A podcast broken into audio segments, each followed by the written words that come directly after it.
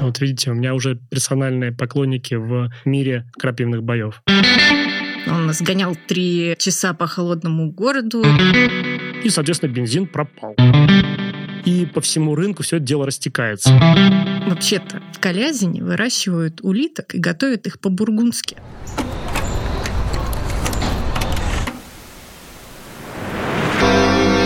Всем привет! Меня зовут Стружинский Артем. Я на трешке, и каждую неделю мы говорим о том, что провинция — это совсем не скучно. Это подкаст «Струж Вояж». Я никуда не уехал, значит, я в эфире.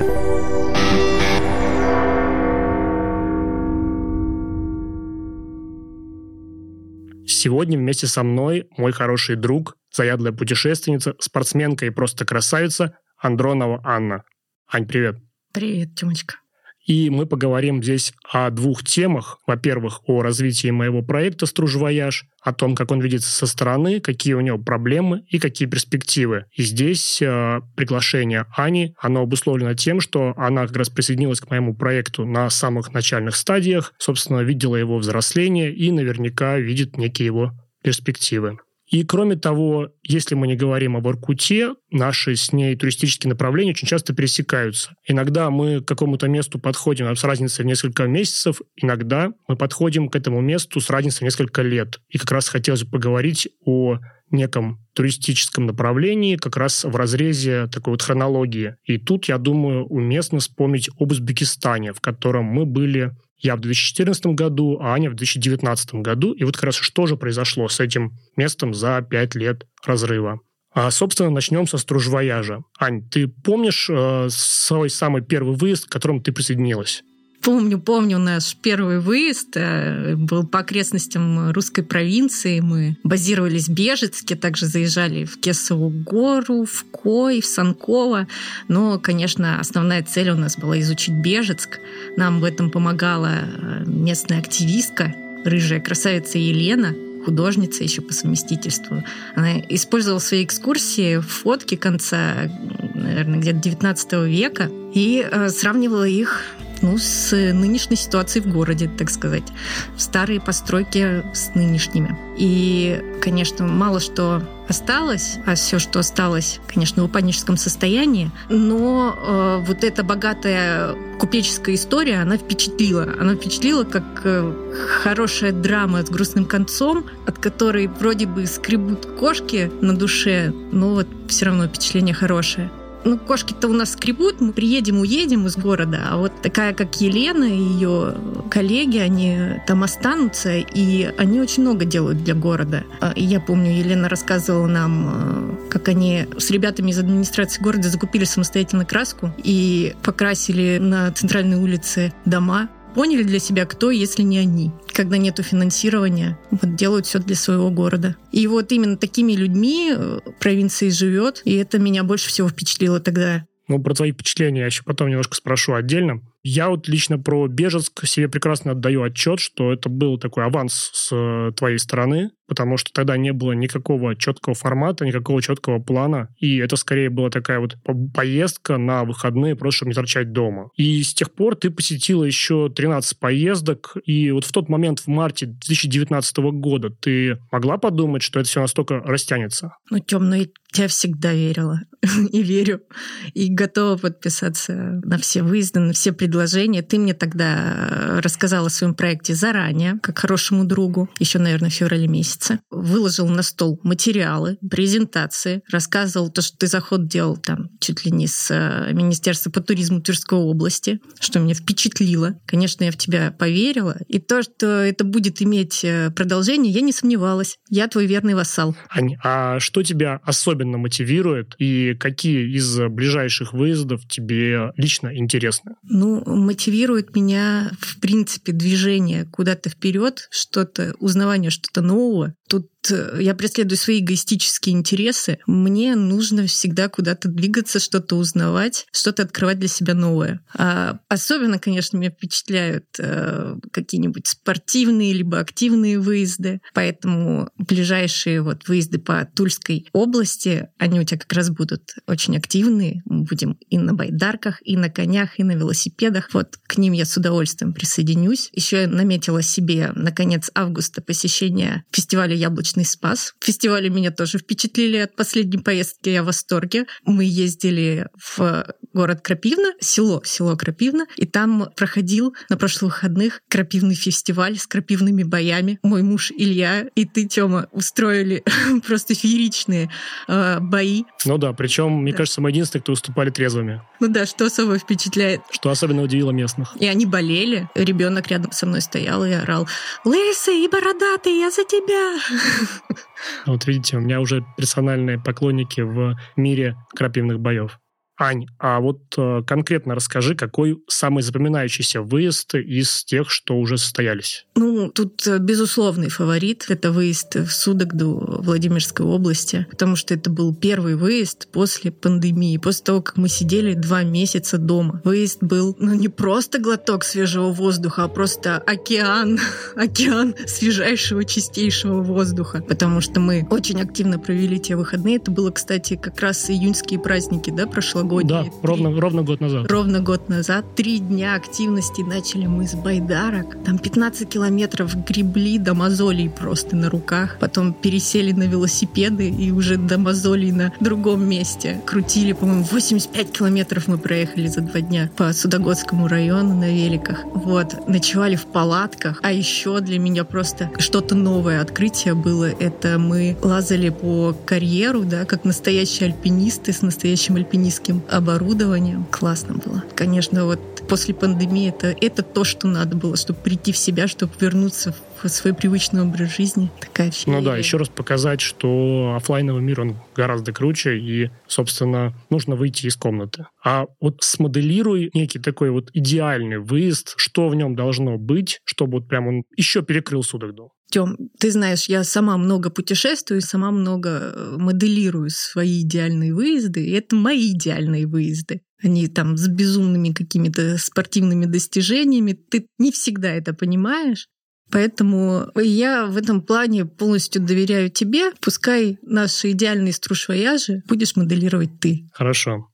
Ань, а вспомни какой-нибудь самый жесткий fail, который у нас был в выездах. Тема критики захотел. Не, ну я, я лояльная, конечно, но... Давай полайтовей. Ну, э, и жесткие фейлы, это, конечно, очень громко сказано. Вот, я ко всему отношусь с пониманием, потому что знаю, каких трудов тебе это стоит, и как ты готовишься к каждому вояжу. Но есть у меня антифаворит. Это, конечно, у нас была не совсем удачная пешая экскурсия по Туле. Тёма пригласил местного урбаниста, ну, который, в принципе, он и не является профессиональным экскурсоводом. И экскурсию он нам не провел. Он нас гонял три э, часа по холодному городу, рассказывая только первые двойки игроков, которая с ним скакала рядом. И причем, что я могла услышать от него, города, какой-то его истории особо-то не касалось. Он в основном критиковал администрацию города, сам город. А что конкретно он сделал для города, я что-то не услышала. Ну, может, плохо слушала. Потому что в какой-то момент я действительно отклеилась уже от группы. Но считаю то, что это небольшой провальчик был. Про Тулу мы в тот день ничего не узнали. Не, ну так чисто защищаясь, просто еще раз скажу, что я пытаюсь использовать какие-то такие нешаблонные форматы, и поэтому и впредь буду приглашать и урбанистов, и экскурсоводов профессиональных, и каких-то людей, которые не ведут полноценные экскурсии, но могут что-то интересное о том или ином месте рассказать. А конкретно про тот случай, да, я скорее соглашусь, что получился он не совсем удачно, но это не меняет того факта, что нужно пробовать новые форматы. Ну, потому что превращать это все в такие вот паломнические экскурсии, когда вот есть экскурсовод, который этим занимается 50 лет, и вот он тебе, кто так, здравствуйте, гости дорогие, типа, что вы знаете о нашем городе. Ну, наверное, это все-таки от этого нужно уходить. Или хотя бы это развивать и трансформировать именно в некий формат такой молодежный. Да, но в Тулу надо бы съездить еще раз, чтобы послушать об ее истории. Кажется, в Тулу мы ездим столько, что, что это еще надоест. А я бы хотел сказать немножко о своем как раз фейле, в моем представлении. Это буквально третий выезд был. То есть до этого все выезды были как раз а, я и еще некая пара. И ты прекрасно видишь настроение людей, ты прекрасно понимаешь, а, что они думают и что сейчас делать. И тут вдруг мы поехали в шестером. Это для меня была прям такая вот трансформация, когда уже приходится ехать на двух машинах. И, собственно, мы поехали в так называемую Тверскую Карелию, потому что считается, что в Тверской области есть места компактного проживания Карел. И драматургия выезда была построена таким образом, что как раз в первый день мы катались по местам, где Карел этих ну, они там считают, что есть, но по факту их там нет. Это Ромешковский район, Спировский и Максавихинский. И, собственно, к концу первого дня люди так ничего и не увидев, начинают все-таки меня, ну, немножко так допекать уже, что а что, ну, вообще, когда будет какой-то интерес, когда вообще что-то будет, и во сколько мы завтра вернемся? Такой главный вопрос. Я говорю, ребят, вернемся мы поздно, часов в 9 только в Тверь, соответственно, часов, ну, там, в 12 домой. Ну и все, у меня началась просто вот революция, потому что, это как же так, у нас дети не чесанные, уроки не ученые, типа, ты вообще что себе позволяешь, ты, ты о нас не думаешь, мы должны вернуться раньше, мы вот там типа от группы отклеимся, ну и все, началась вот просто раздрай. Как бы тогда у меня еще не было каких-то механизмов реагирования на такие как раз заявления, и поэтому действительно для меня это было просто психологически тяжело. Плюс там еще так получилось, что та гостиница, в которую мы заехали, у них прорвало канализацию. Ну и реально всех просто прорвало, потому что, ну, все, прям революция. А, слава богу, на второй день как раз, ну, это, собственно, и по драматургии так было, ну, и так действительно получилось, что мы начали как раз видеть те интересные места, которые предлагает Лихославльский уже район. Вначале мы заехали в деревню Стан. Это место, где находится самая старая действующая деревянная церковь Тверской области. И, собственно, когда мы у батюшки у местного спросили, а если карелы в деревне, он сказал, ребят, не то, что карелы есть, мы, говорит, службу церковную ведем на карельском языке. И даже показал нам текст молитвы «Отче наш» на карельском. Собственно, потом мы поехали на обед в карельском стиле. Это я договаривался с одной местной жительницей, и когда мы с ней только вот еще созвонились, она сказала, что ну, вы, говорит, вот едете туда на горушку, а я, говорит, оттуда буду вам махать платочком. И мы такие поднимаемся. А я еще как раз хотел спросить, а можете ли вы, ну, как-то это сделать в более национальном стиле? То есть, может быть, какое-то платье карельское одеть? Ну, думаю, не буду спрашивать, потому что, ну, если у человека нет, вот, ну, дома его, то где он его возьмет? И, собственно, ну, только какую-то лишнюю вносить вот такую вот недоговоренность. Но все получилось просто идеально. То есть мы такие поднимаемся, стоит девушка в национальном костюме с таким подносом в э, печи на пекла как раз вот этих вот э, карельских пирогов калиток. Нас э, посадила на веранде, то есть просто потрясающий обед в таком вот национальном стиле. И потом у нас еще после этого мы заезжали в музей карельской культуры в Лихославле, где нам где для нас выступал хор, э, детский хор, детский ансамбль. Тоже выступал на корейском языке. И как раз мне такие ребята говорят, ну, вот тебя стоит немножко покритиковать, ты начинаешь работать. И, ну, потому что, типа, то есть до этого мы тебя, типа, на, наругали, и вот, наконец-то, воскресенье более-менее нормально получилось. И в целом э, люди остались довольны, но я вот как бы для себя понял главное. И когда меня сейчас спрашивают, что вот а тяжело ли переходить от формата, там, типа, когда у тебя было 10 человек, 15, 20, 25, ну, к какому-то, то есть увеличивать каждый раз число участников. Я говорю, знаете, вот это все как-то такая очень постепенная трансформация. А самый тяжелый переход был именно от э, одной машины к двум, потому что ты не видишь настроение всех участников, и возможно, что они уже едут там вот и вилы точат, как бы обсуждают какой-то заговор. И вот, вот это вот, когда ты немножечко уже не управляешь всей ситуацией полноценно, это вот самое тяжелое именно для меня. Но, собственно, вернемся к нашему диалогу. Я немножко тут заболтался. Ань, скажи, а вот э, ты развитие видишь или тебе кажется, что мы топчемся на месте? Ну, я, Тёма, тебе сегодня буду, конечно, оды благодарности и петь только так, потому что проект твой не останавливается, он э, развивается все больше и больше каждый раз. Ты удивляешь все больше и больше. Возвращаясь с поездки, я уже не знаю, что писать в Инстаграме. А, потому что фраза «Стружинский не перестает удивлять» э, уже заела. А, ты для нас открыл и тундру посреди Тверской области, недалеко от Твери, блин, в 20 километрах, и яхтинг на реке Оке в Муроме попадаешь в труднодоступные места, уже обрастаешь какими-то связями в своих министерствах по туризму. Например, ты рассказывал, что не так просто было попасть в Ясную Поляну. Уже раскуплены были все билеты. Но у Тёмы есть свой козырь в рукаве. И мы в Ясную Поляну все-таки попали с прекрасным экскурсоводом. Ну ты не поли все ты конторы.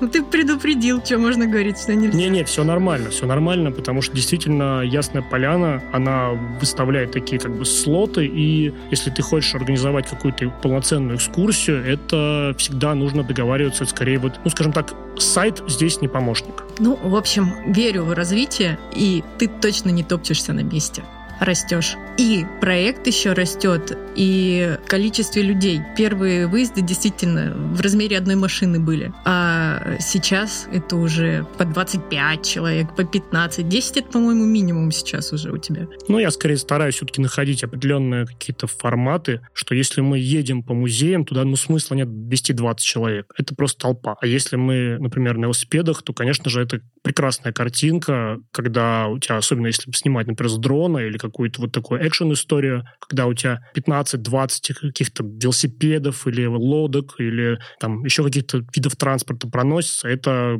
совершенно другая история. Да, круто. И на такие активные выезды, я знаю, даже у тебя есть лист ожидания часто. Люди готовы ждать. Вдруг кто-то отвалится, и тогда они тоже присоединятся к струшвояжу. Аня, как раз вот в этой связи скажи, а ты готова рекомендовать участие другим людям? Или это все-таки такой закрытый клуб, куда попадают только там мои друзья, знакомые, либо как-то вот еще готова рекомендовать и рада всегда новым людям, потому что э, таким проектом интересуются люди, которые сами по себе очень интересные. Они все непростые. Кто готов подключиться в такой вояж, они все немножко энтузиасты, немножко рискованные, и у каждого своя интересная история. Поэтому я рада новой крови в наш проект, в твой проект. Я уже его своим практически считаю. Я не против. Поэтому не только для близких и знакомых. Пускай присоединяются еще интересные люди. Это здорово. Ну, я со своей стороны скажу, что «Стружвояж» — это, безусловно, открытый проект, и я буквально за рукав притягиваю новых людей там с различных сфер своей жизни, то есть там с кем играю в футбол, где просто там оказываюсь в каких-то путешествиях или с кем работаю. Но в то же время я всегда подчеркиваю, что для меня особенно дороги те люди, которые изначально присоединились к моему проекту и доверились мне. И для таких вот как раз лояльных ребят э, ну, ты знаешь, что там куча всяких фишек, то есть и заранее объявляю выезды, и есть некий приоритетный порядок записи на эти выезды, и плюс этот мерч, который я вам постоянно раздаю. То есть у нас э, первый сезон были термосы фирменные, второй сезон толстовки, в этом году футболки. Поэтому тем людям, которые изначально участвовали именно в такой вот разведке, я особый респект, потому что иногда приходится разделять и какие-то проблемы, какие-то вот такие фейлы. Ань, и последний вопрос как раз по проекту. Я его задаю как раз всем участникам своих репортажей, когда именно снимаю каких-то людей на местах э, и узнаю у них главный вопрос, обречена ли русская провинция. Собственно, вот ты уже третий сезон со мной катаешься. Вот скажи, у тебя поменялось твое отношение к тому, что происходит вне столичных территориях России? Ну, немножко издалека начну отвечать на вопрос. Э, вчера смотрела интервью Ксении Собчак, и она шуточку между слов ставила о том, что Тверская область похожа очертаниями территориальными на Францию. И это все, чем похожа Тверская область на Францию. Ну, Ксения Анатольевна, видимо, не была у нас в Тверской области, потому что вообще-то в Калязине выращивают улиток и готовят их по-бургундски. А еще в Весегонске есть винзавод, вино с которого мне нравится больше, чем французские вина. Может быть, я хорошие французские вина, конечно, не пила. А еще есть Завидово, и это практически Лазурный берег Тверской области, с элитным жильем и с гольф-полями. А еще Тверская область — это не только Франция, но еще немножко Италия. Например, Вышний Волочок похож на Венецию своими каналами, по которым можно на лодочке поплавать. А в селе Медное под Тверью есть настоящая итальянская сыроварня с настоящим итальянцем, с очень вкусным сыром. А главное все-таки в провинции это их люди. Ну, например, те люди, с которыми мы встречаемся в твоих вояжах, они готовы подписаться вообще на все твои эксперименты, которые рождаются у тебя в голове. Например, барышня тогда в Осташкове сорганизовала нам 12 велосипедов. Мне кажется, жители Осташкова столько велосипедов велосипеда в жизни не видели на улицах своего города. Или те же болотоходы, да, под Тверью. На этих болотоходах местные рыбаки ездят вообще-то рыбу ловить, к воде ездят. И вот эти вот водители очень удивлялись, что мы, москвичи, забыли в болотах Тверской области. А нам, между прочим, очень нравилось. Но, тем не менее, они вот готовы поддерживать этот твой энтузиазм и готовы развивать тоже свой регион. Вот, и этим жива провинция, и она развивается. Ну, а самое главное, вообще-то, сейчас в Тверской области действительно, и вообще в любой области в России намного больше развлечений, чем во Франциях, в Италиях и во всех Европах, потому что они там сидят по домам. А мы вот на фестивали всякие ездим. Вот, поэтому, да,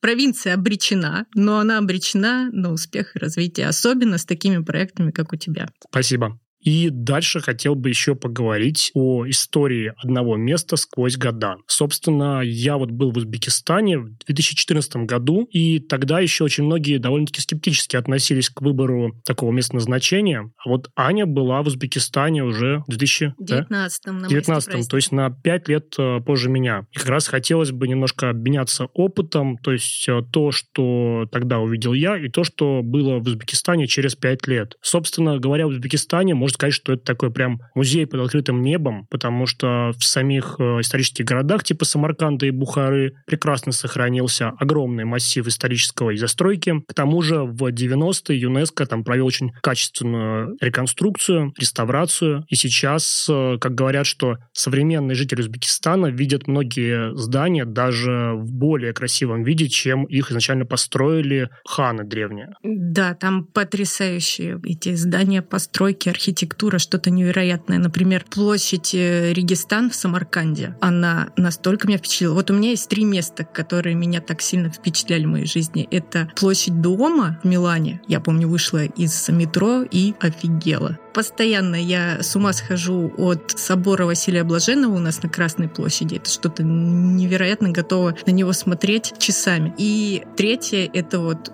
площадь Киргизстан в Самарканде. Такие мощные на тебя давящие строения, ну, очень красиво, очень.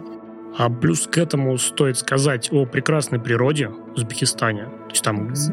горы, вообще потрясающе. Также как раз добрые люди, и причем все говорят на русском, и все очень гостеприимные. Я думаю, ты тоже это ощутила. Да, все готовы помочь, причем без злого умысла, подсказать, очень интересуются, откуда приехали, что делаем, что видели, все дают советы классные люди, по-настоящему добрые, очень искренне. И еще к тому же это просто поистине вкусная еда. Для меня это был гастрономический тур, пожалуй, самое вкусное место, где я был, и самая вкусная моя поездка. Я привезла 3 килограмма перед летом мы ездили на майские праздники. Ну, это, это да, это было пир живота просто. А плов — это невероятное что-то. И там в каждом регионе, в каждом городе свой собственный плов по своему собственному рецепту.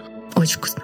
Причем, несмотря на то, что мы с тобой были с разницей в 5 лет, мы смогли попасть в одно и то же кафе недалеко от Мавзолея в Самарканде. Нет, Бухара. Чорбакар. Да. Чорбакар.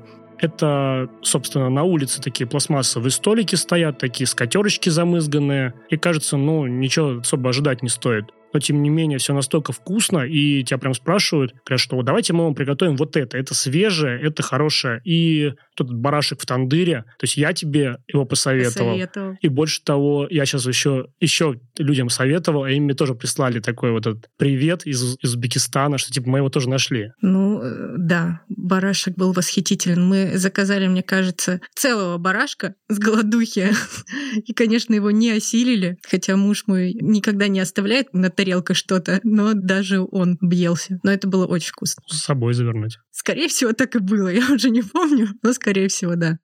А словом, Узбекистан — это очень э, туристическое направление на самом деле. И я уверен, что у него есть огромный потенциал, и туда будут все больше и больше и российских, и иностранных туристов ездить. Но при этом я выделю ряд э, таких замечаний, ряд проблем, с которыми я столкнулся. Хотелось бы как раз услышать, разделила ли ты эти проблемы или они уже решены. Ну и, во-первых, это обмен денег. Вот прям для меня это была такая проблема, потому что меняют их только на одного вида купюры, это туда тысяча суммов. Собственно, нет ни меньше, нет ни больше. И, то есть, как бы тебе на там, 5 тысяч рублей просто сбегается весь рынок, то есть все торговцы на рынке и дают э, какой-то килограмм вот этих вот купюр, Я, например, фотоаппарат носил на шее, а вот большой э, кофр от фотоаппарата я складывал как раз деньги. То есть прям целый такой чемодан с собой носишь. Ну, с тех пор уже все поменялось, Тёма. Обмен валюты сейчас производят в банке, а Ух не ты. на рынке, да. А они допечатали себе купюры номиналом до 100 тысяч сумм,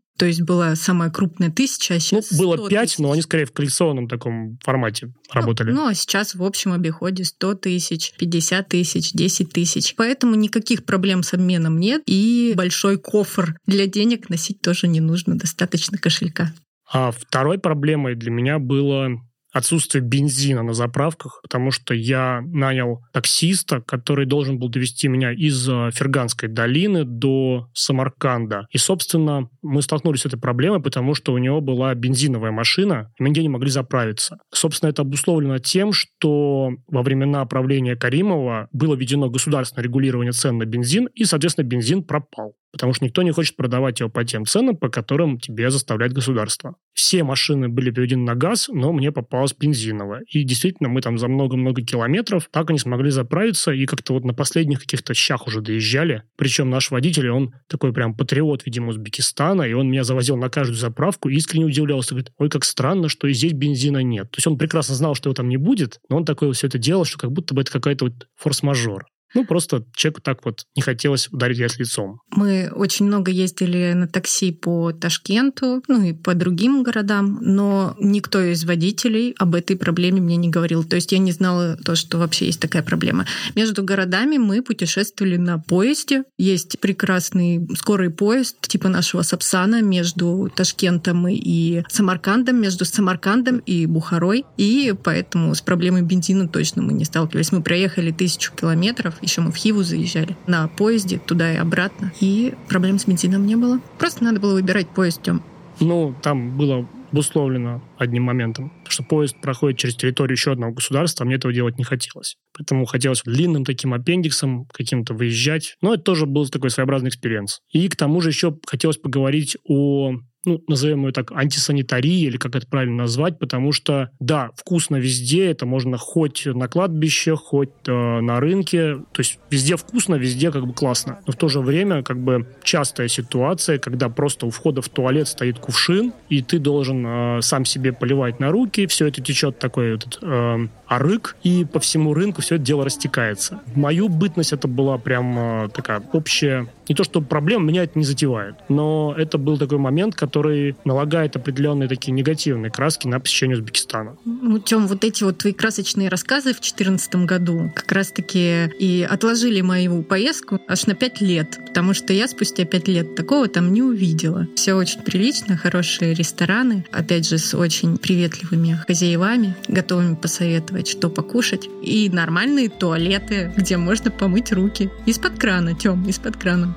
за пять лет как будто в разных странах были. Ну, возможно. И тем не менее, ну, как раз э, на базе тех твоих ответов. Я уверен, что Узбекистан действительно будет еще более популярным туристическим направлением, и люди туда поедут, то есть все более широкие слои туристов туда поедут. То есть не те, кто любит какую-то экзотику, а и те, кто любит хороший сервис. Потому что действительно, я, как ты говоришь, сервис туда уже приходит, пришел. Приходит, да. Мы же ездили от Ташкента еще в горы. Там у нас вообще элитный отель был а, с бассейном и с хорошим трехразовым питанием. Поэтому сервис там есть. Вот. А всем слушателям я еще раз советую, настаиваю, что не нужно сидеть дома, нужно выбираться. И неважно, это Узбекистан или Тверская область. Интересно везде. Так что в путь. Вместе с нами.